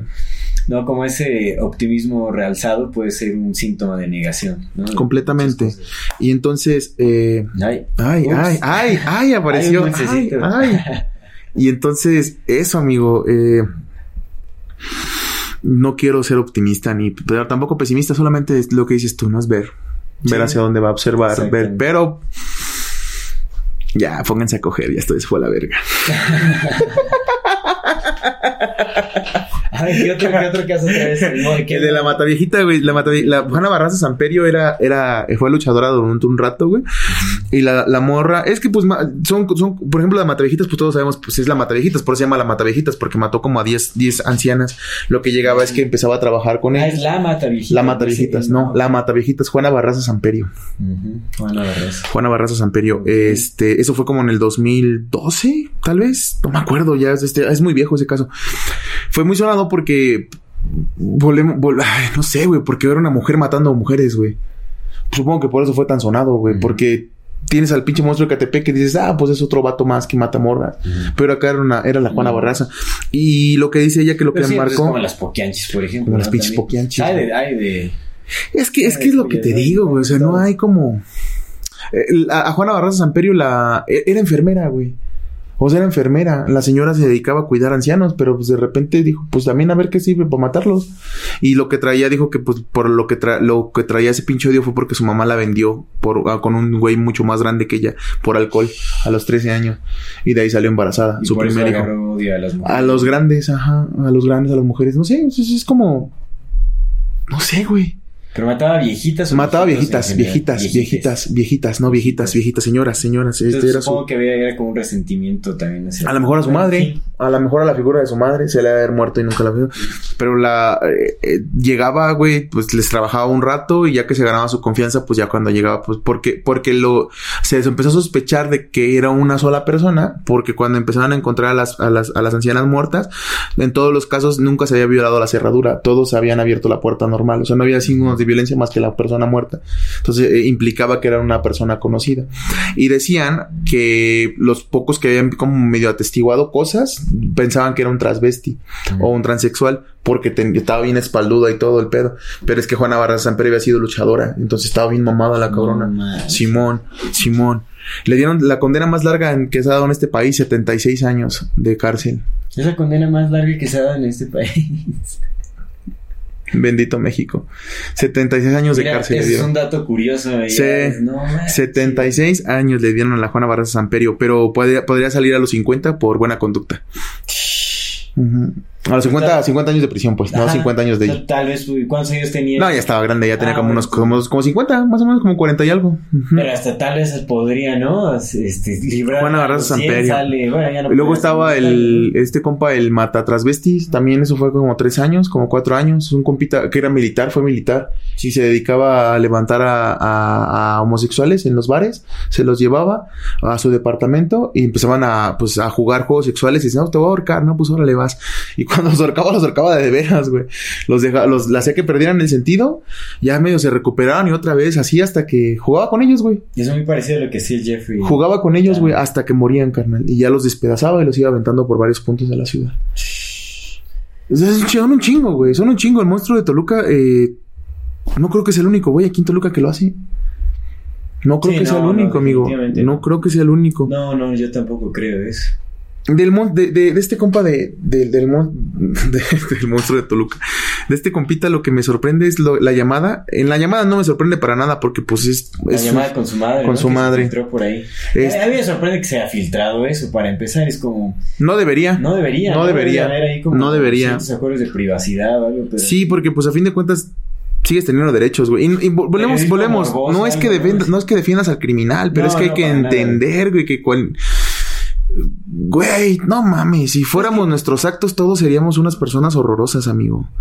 Todos, güey, porque todos hacemos cosas bien culeras a veces. Entonces, es como, ah, pero yo no mato. Sí, cabrón, pero pues también violentas psicológicamente a las personas que quieres. Es, no, lo- no en la misma gravedad, pero también está bien culero. Sí, sí, realmente. Entonces hay que- sí, hay que entender las hay- hay de circunstancias. niveles niveles, lo, lo que sea, ¿no? Pero más bien, o sea, yo, yo también voy a esto que, ¿por qué se filtró esa llamada? Creo que se presta más al morbo, como justamente a este tipo de... Es que la- la- el morbo también como que lleva a la romantización, ¿no? O sea, ya se, se... O sea, el monstruo de Toluca lo que pasó es ya con el apodo y todo eso, pues ya se ve como, ah, un asesino serial de Ujú, México, ¿no? Ya es ujú. como una estrella. En lugar de que se vea como lo que realmente es una persona con distorsiones, una persona enferma, ¿no? Psicológicamente hablando y que pues, definitivamente... Yo tengo una pregunta para todo esto. Ah, bueno, te vamos a dar rápido del, del- de este compita. Lo que me sorprende de esa llamada es lo que platicamos el otro día, güey. A mí lo único que me sorprende de esa llamada, todo lo demás lo entiendo, güey, por cómo se fue dando y por si dices, güey, pues sí está bien dañados todos, ¿no? Pero lo que me sorprendió mucho fue que el único momento en donde muestra emociones cuando le dicen de sus De perros. sus perros, sí. De sus perros que le dicen, no, mis perros, ¿mis perros qué? ¿Dónde están mis perros? No, pues los tiene tal persona y están bien, sí están bien. Ah, bueno. Sí es como, güey, no mames. Y lo que tú decías, ¿no? Que, que tampoco valoras la vida del ser humano, ¿no? En comparación con la de un animal. Y lo que te pregunté, güey, pero pues no se supone que también, pero pues es eso, ¿no? Lo que me decías. Una cosa es poner la vida de los animales en un pedestal, pero también la del ser humano, y otra cosa es que una de las dos esté abajo. Ahí ya hay un desequilibrio. Claro, es la, la vida es la vida. No puedes decir como, ah, sí, los animalitos bien, qué chido, y los humanos que se mueran. Eso es una, bueno, una postura que se toma en algunas tendencias ideológicas también, ¿no? Pero, en fin. Sí, está interesante. También habría que analizar como el, el caso del, del- el monstruo. ¿Cuál es el nombre de este cuato? No sé, güey, a ver de una porque vez. Porque sí, no, no, no, mames, sí, no, ¿quién güey. Sí, no, mames. Pero en fin. Ahora te digo. Ah, pero vamos a contar un poco de, de este Porque él compa. mató a su tío, ¿no? De- déjame contar un poco de este compa porque no lo, no lo dijimos para la... pues es que damos por hecho que ya la banda sabe, ¿no? La banda de Toluca sí, pero luego no nos ve gente de Toluca. Se Claro. llama Oscar. Ah, sí. Oscar N. Oscar N. Eh, ese compita eh, estudia... Güey, estudiaba en la Unitec, güey. Estudiaba en la Unitec. O sea, Sí, está- sí, la Unitec, para los que nos estén viendo que no sean de aquí de Toluca, nos- de aquí donde estamos nosotros nos queda, no sé, 10, 15 minutos. Sí. O sea, es, curioso porque pues es parte de tu realidad. No, y es que, o sea, imagínate realmente si tuviéramos alguna especie de detector de asesinos seriales, ¿cuántas veces no nos cruzamos con... Güey, bien cabrón, güey, porque, bueno, Sí. este compita estaba estudiando psicología, pero también fue guardia de seguridad y sabía Krav Maga y sabía artes marciales. Entonces, eh, lo, lo, lo, lo encontraron porque su última novia, casi, que fíjate que es que bien curioso, ¿no? Bueno, siempre va a haber un último caso, siempre va a haber un último caso, ¿no? Sí. Entonces, eh, cuando los encuentran. Su última novia desapareció y el papá de la novia junto con su hermano ya traían como sospechas. No me acuerdo ya bien por qué, pero traían como sospechas de este compa. Y fueron a tocarle a su casa y ese güey les abrió y le dijo, no, yo no la he visto, pero así como que riéndose, ¿no? Como que burlándose, no, yo no la he visto. Y quién sabe qué le pasó a su hija, su hija andaba así de tal por cual. Y pues vayan a buscarla. Total que eh, los señores anduvieron ahí como, como, como viendo, ¿no? Sus movimientos y todo eso. Hasta porque la policía creo que no les hizo caso. Hasta que no sé qué chingados vieron de, de sospechoso, volvieron a marcar a la Creo que policía. vieron por la ventana, ¿no? O sea, sí la vieron por, por la ventana. Y la policía pues ya lo... Pero ya estaba muerta la muchacha. Cuando empezaron a buscar ya estaba muerta. La- Sí, o sea, pero sí la, la vieron. Algo así. Y total que le dijeron a la pinche policía y solamente así fue hizo caso de la policía. Llegaron, abrieron la puerta y ahí encontraron abajo de la casa de sus perros el cuerpo de, de esta muchacha. Creo que se llamaba Diana. El cuerpo de, de esta muchacha. Y aparte, dentro de la casita, pues una pinche casa de Infonavit, güey. Encontraron como tres, tres cuerpos más. Y luego ya lo que él dice en su llamada es que mató a su papá, que él mató a su papá, que mató al novio de su mamá. Y no me acuerdo quién más. Con, con- confiesa a otros tres. Más aparte de los que dijo, no, pues dice, pues sí, ellas sí las maté. Dice, yo ya dije, yo ya confesé, a ellas sí me las, sí, yo, yo las maté. Eso ya no está en discusión. Pero yo quiero, a ti quiero decirte que, pues sí, es cierto, yo, yo maté a papá. Le dice en la llamada. Rayos. Simón, Simón. Fuerte, bien fuerte, amigo, bien fuerte, bien fuerte. Por todos lados, es como chingo de dolor por todos lados, ¿no? Por, por todos Sí, lados, ¿no? para las La personas que les arrebataron a sus... Digo, por un lado, ¿no? Que queriendo darle amor a su hijo y lo que sea. Che, güey. Ya está, está fuerte. El dol- es que es dolor por todos lados, güey. Dolor de ese güey, Sí. dolor de la mamá, el dolor de, obviamente de las Eh, personas que, que perdieron a sus, a sus familiares. Ese es el más grande, güey. Eso no se pone en duda. Creo, creo que es eso, güey. O sea, no, no, no se pone en duda el dolor del, del, del doliente, güey. Para nada, para nada. Pero pues también hay que entender el otro dolor, güey. Porque si no, nada más. Porque si no, no se va a llegar a ninguna solución real. Solo Por eso tenemos dos ojos, güey. Porque si por te tapas uno, tú ya no ves perspectiva, ya no le atinas a las cosas, güey. Claro. Por eso tienes dos para verlos. Lo, lo que le- obviamente no se le puede pedir como a los familiares de las víctimas que, que intenten tener como empatía o compasión. No, más bien es ya responsabilidad de la sociedad el buscar como poder transformar a estas personas ayudarles para que, pues no sé, o sea, Porque es que va a seguir sucediendo. Es que va a seguir sucediendo, güey. Mientras no se entienda de otra manera, va a seguir sucediendo. Es el punto. El punto de este asunto es ese, güey. encontrar pistas para justamente poder prevenir ese tipo de actos o reformar la sociedad de tal manera que ya Escucharlos, no güey. Escucharlos en vez de, en vez de justamente ya glorificarlos. Oye, el monstruo, oye, oye. Escúchalo ¿Con y escúchalo era? y saca Bueno, ¿quién información real para ver. ¿Qué, ¿Qué condena le dieron a este vato? No sé, creo que todavía no tiene condena. O sea, toda, por, porque pues son procesos largos, güey. Sí, Sí, sí, sí. Eso, amigo, eso, y aparte como, cuando, como dice, dice que está, cuando está así metido en esa parte, dice, no, pues yo ahorita estoy aislado, dice, pero ya, dice, ya lo que pase conmigo no importa, yo nomás quiero que mis perros estén bien, porque yo ahorita en cuanto me sal, me sal, que me van a matar. Sí, ¿no? en cuanto me suelten con los demás, ya, ya. Ujú. ¿Qué, qué? Es que no sé, güey, o sea, ¿Qué, ¿qué implica ese, ese, ese?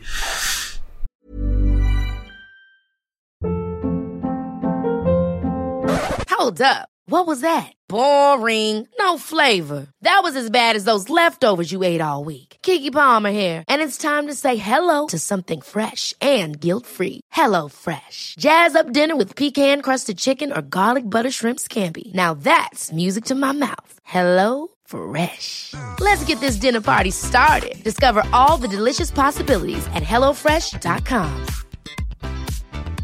I'm Sandra, and I'm just the professional your small business was looking for. But you didn't hire me because you didn't use LinkedIn jobs. LinkedIn has professionals you can't find anywhere else, including those who aren't actively looking for a new job but might be open to the perfect role, like me.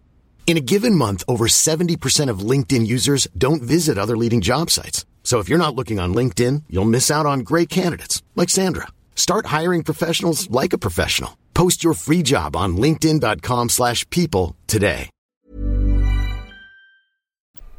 Ese desprendimiento de la vida, güey. Esa, esa, esas ganas de negación del ser, güey, en el que ya me vale. Fíjate que eso es algo muy común, ¿eh? En, de los, asesinos seriales de quienes estuve escuchando entrevistas que pues, eran asesinos seriales, pues de los conocidones así como eh, gringos y ese asunto, ¿no?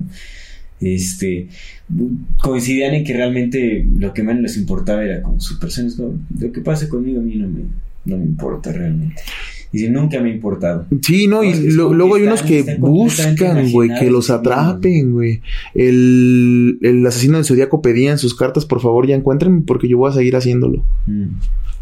Ese que se hizo la... De la película de Zodiac. Ajá. Ese, ese, ese pinche caso también está bien interesante, el del, asesino del Zodiaco. Es que, güey, no mames, todos son bien interesantes por la forma en cómo todo se, cómo todo se va dando. Obviamente, pues para las personas que lo vivieron no, no son nada interesantes, no ¿no? es interesante. Mucho menos es como, güey, yo lo que quiero es que se detenga.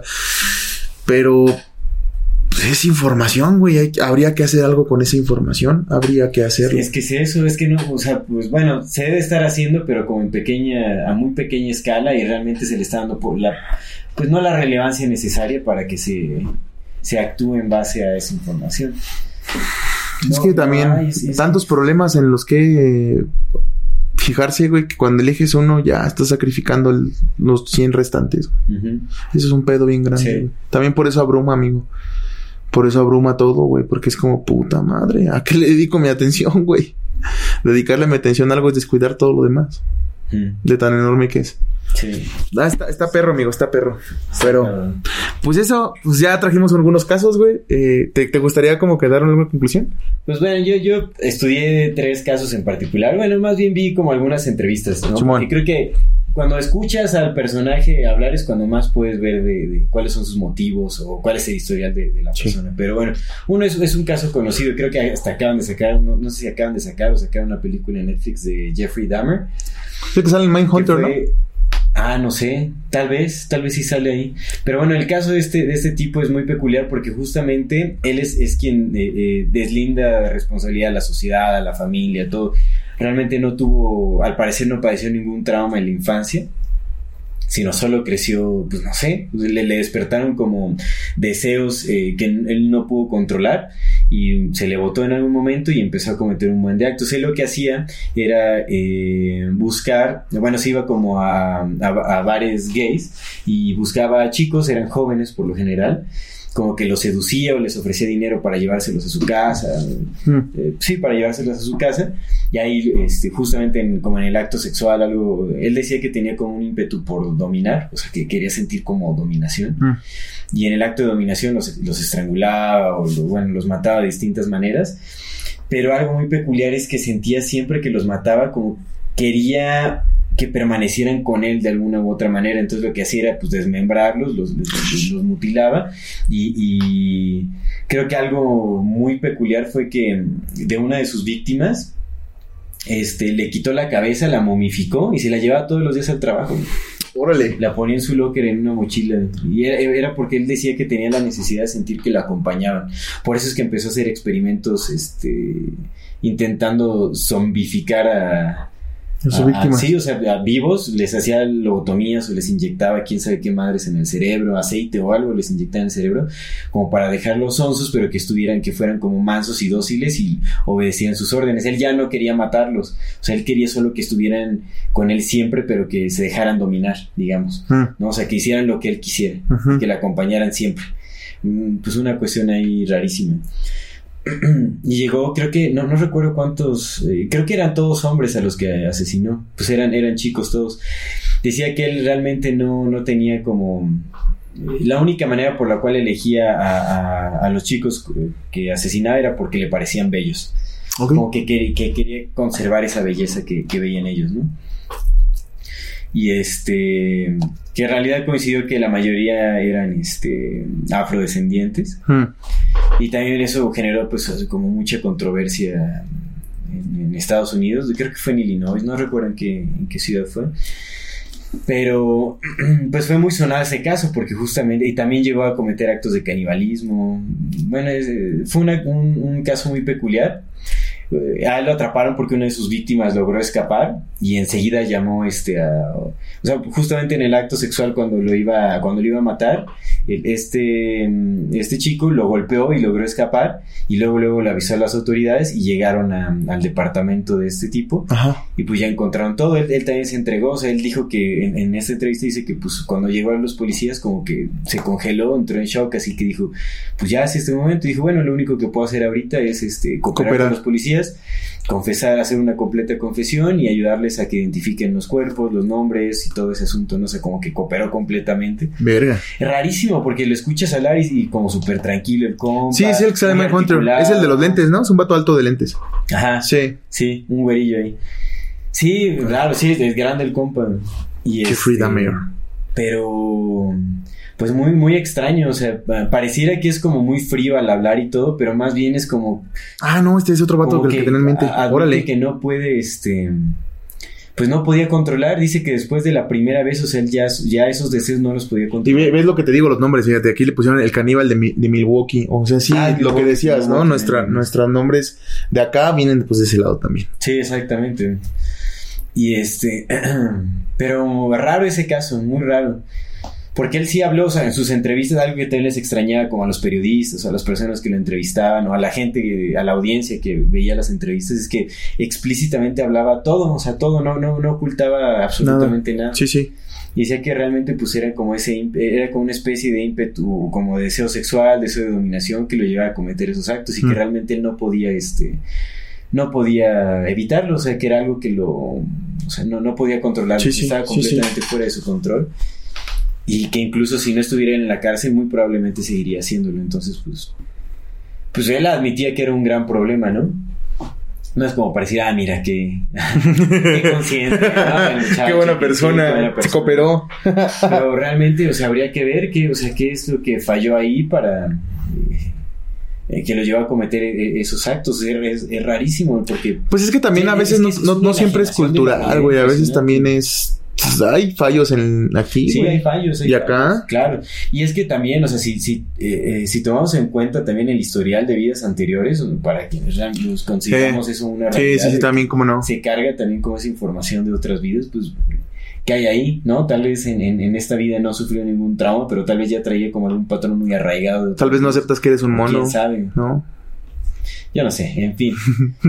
Ese es el caso de Jeffrey Dahmer, que es- está, pues está... Está, está interesante. está- Está Sí, interesante. claro, cómo no. Y el otro es este Richard Rami- Ramírez. Ramírez. Eh, ah, Ramírez. Ramírez. Ramírez.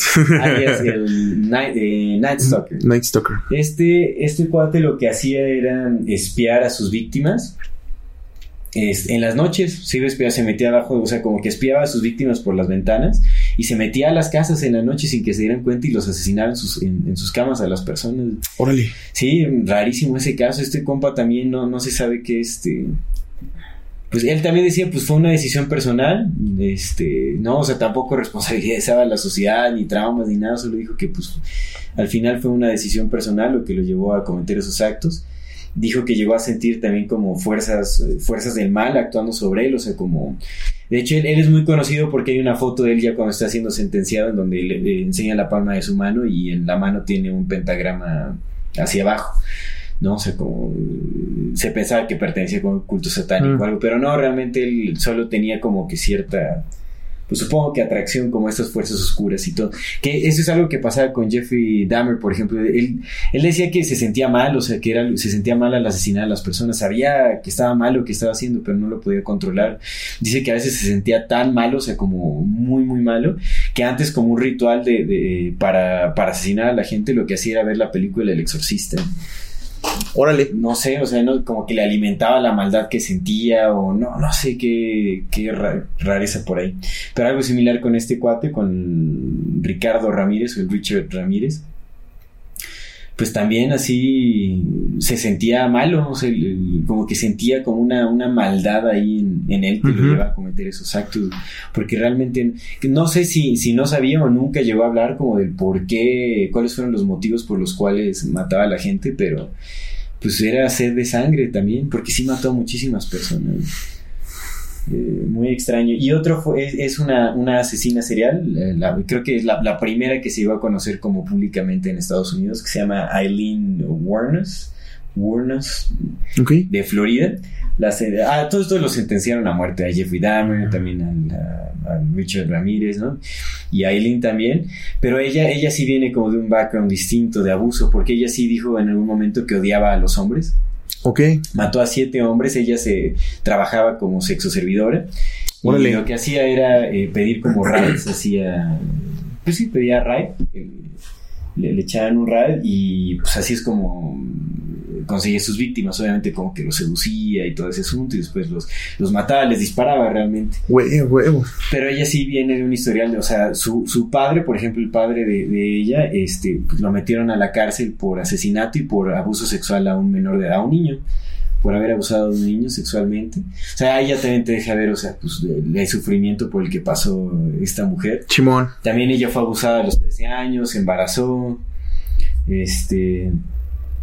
pues, y de ahí como que nació también, eh, supongo como el trato con su padre, el abuso que sufría a temprana edad, la llevó como a generar mucho rencor con los hombres y a culparlos de todo lo que, de todo lo que le acontecía, todo lo malo. Sí.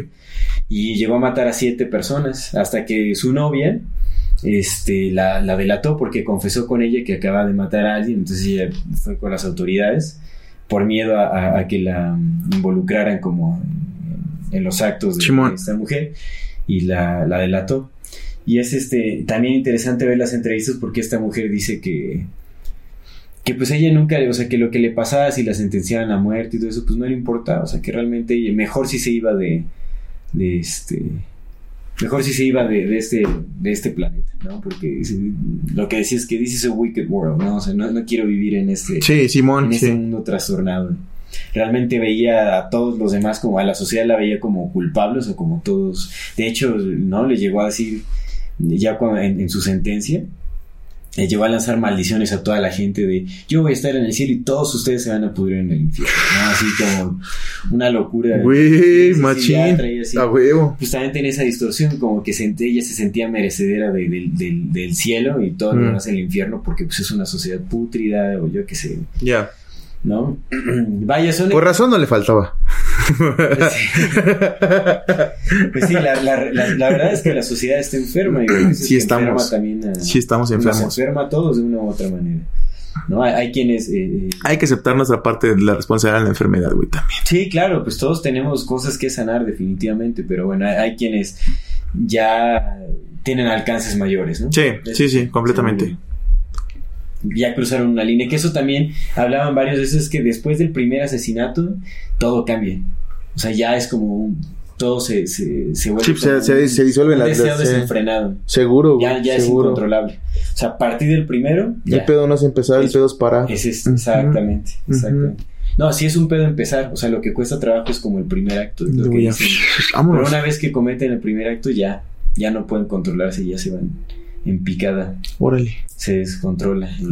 Está, pues está muy loco ese asunto, ¿no? Porque realmente no, no podemos como identificar una razón para todos. Todos tienen distintas razones. Sí, sí. Son muy distintas. Puede Pues es que eso es- social, Eso es lo curioso, ¿no? Como, como precisamente todos somos seres humanos bien distintos. E incluso las motivaciones que podrían hacernos parecer similares también son diferentes unas a otras. Claro. Pero en definitiva creo que creo que el- lo que tenemos en común es el crisol donde se desarrollan las bacterias, es decir, la sociedad en la que estamos, güey.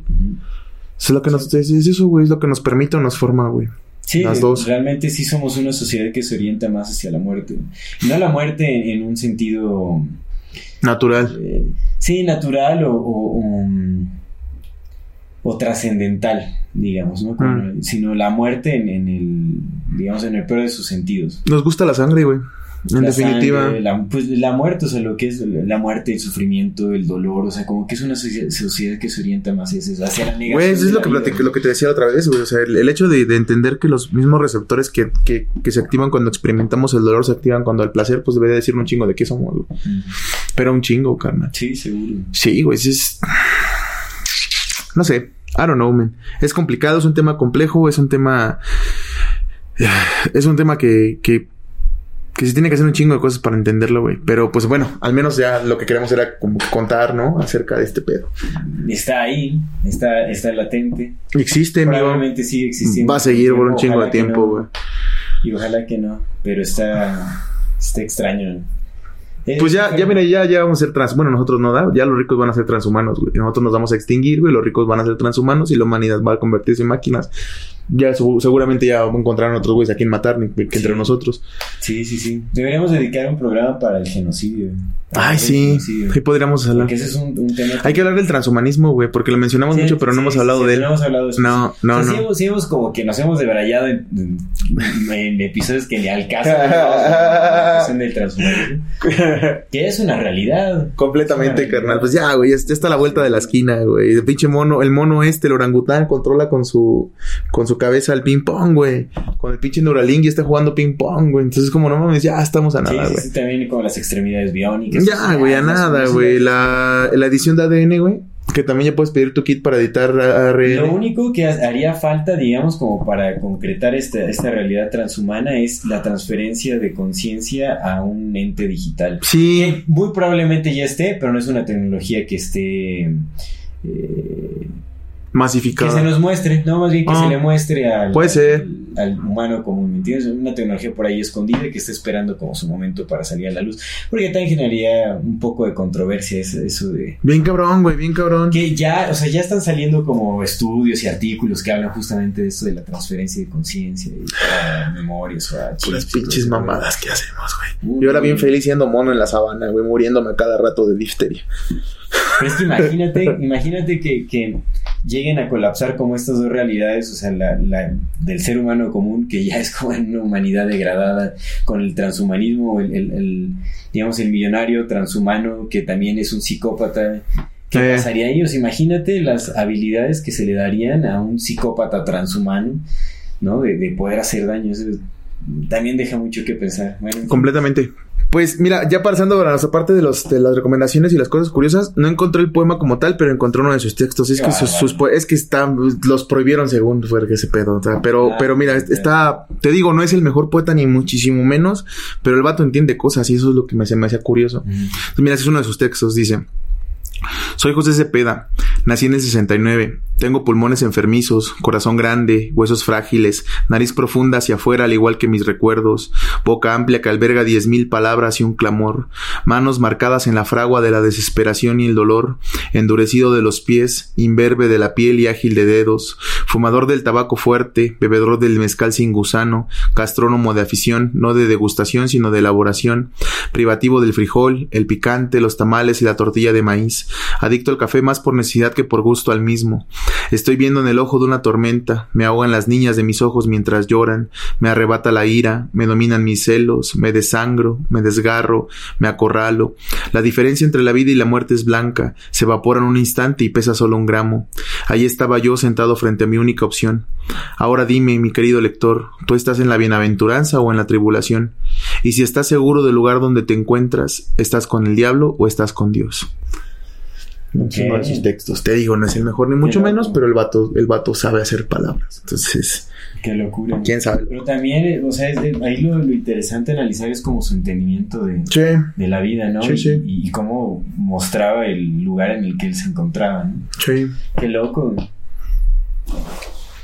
Pues bueno, en, en lo que aquí nuestro amigo César se prende su porrito, pasamos a la sección de recomendaciones. Simón. La verdad es que sí me dejó... Está interesante, ¿verdad? El poema es, pues, ¿qué sientes al respecto? No es un mal poema. No, güey. está intentando expresar lo que está sintiendo. Pues es que, no sé, o sea, creo que, creo que este, este tema de asesinos seriales es, es extraño porque uno no sabe qué sentir al respecto.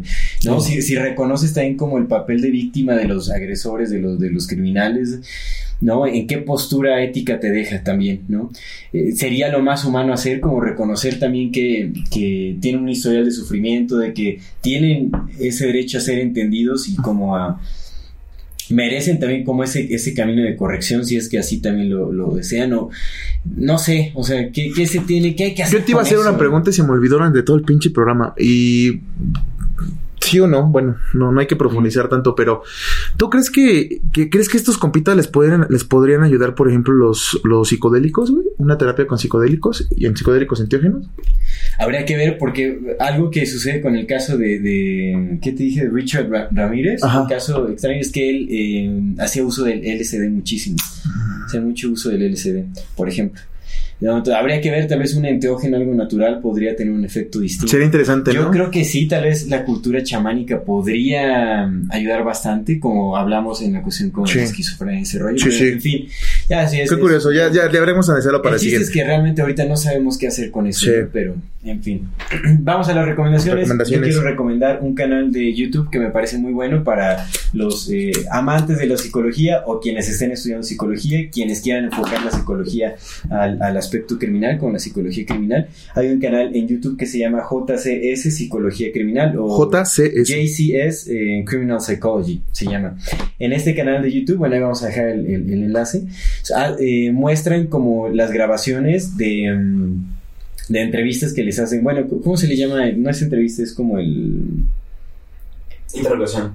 Interrogatorios, los interrogatorios. Son videos de los interrogatorios que les hacen a, criminales o a sospechosos. Órale. Es, como un estudio complejo de, toda su mímica, de cómo se mueven, de lo que dicen, cómo los delatan. JCS. Ajá, cómo distinguir a una persona inocente de un este, de, un culpable, cómo mienten, hay quienes te hacen pasar por locos cuando no están. No, entonces, o sea, te muestran los videos, todo lo que dicen como los, criminales o las personas que son inocentes, y, te va enseñando como qué es lo que realmente te, eh, les, les hace llegar a la conclusión de que son culpables, cuáles son inocentes. Bueno, está chévere el canal, ¿no? O sea, como ya desde ese aspecto más del estudio. Órale, qué, interesante, amigo. Eh, JCS Criminal Psychology, ¿no? JCS Criminal Psychology.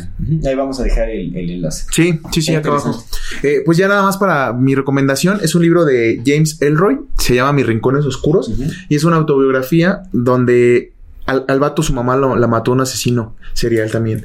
Simón. Y este, ya se cuenta que la mata y él empezó a vivir en las calles. El vato se drogaba con, con aire comprimido y vivía en las calles, vivía así en los puentes, agarraba putas. O sea, empieza a contar todo ese pedo hasta que un día encontró que él, era muy bueno haciendo crónica. Y entonces empezó a escribir para un periódico, empezó a narrar y luego se empezó a meter a investigaciones. Él, él investigó el caso de la Dalia Negra, que fue uno muy sonado, que nadie encontró la respuesta.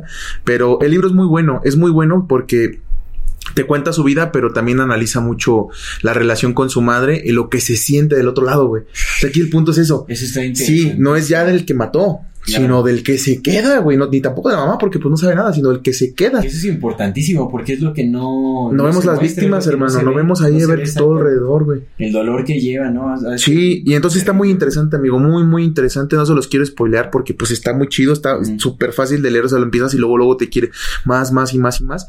James Elroy, Mis Rincones Más Oscuros, igual si encontramos el PDF se los ponemos acá abajo. Excelente. Pero está muy, muy buen libro, amigo. Sí. Pues amigo, con, con, concluimos. Concluimos entonces, pues eh, te digo, realmente es, algo que a mí me, deja como en un lugar incierto, sí. ¿no? Esa cuestión de, de los asesinos seriales cereales. Cereales. cereales. Cereales. Eh, el Patch Panther. Definitivamente sí siento que eh, todo, todo lo que tiene que ver con el crimen o lo que sea necesita analizarse en contexto y se tienen que tomar medidas pues más humanas para llegar a, soluciones más reales. ¿no? Creo que las cárceles, lejos de ser una solución, están agravando el problema. En fin. Esperemos que en algún momento o en, un futuro no muy lejano podamos eh, llegar como una solución en conjunto, ¿no? Como la sociedad, que podamos pues ayudar a, sanar eh, aquello que está justamente creando eh, este tipo de, de, actividades en, en, los seres humanos, ¿no? Y ya, eso es todo. Realmente no, no, sé qué más podría decir a menos que tú tengas. No, no, no, pues es que es, que es complicado. Es complicado, no se puede concluir sobre algo, nada más presentar y pues ver qué, qué podemos hacer. Pues amigo, muchísimas gracias. Muchas gracias. Qué gustazo como siempre platicar contigo. cada, cada lunes pues aquí nos encontramos. Esto es Amor Fati. En infinita verdad del ser. Hasta luego.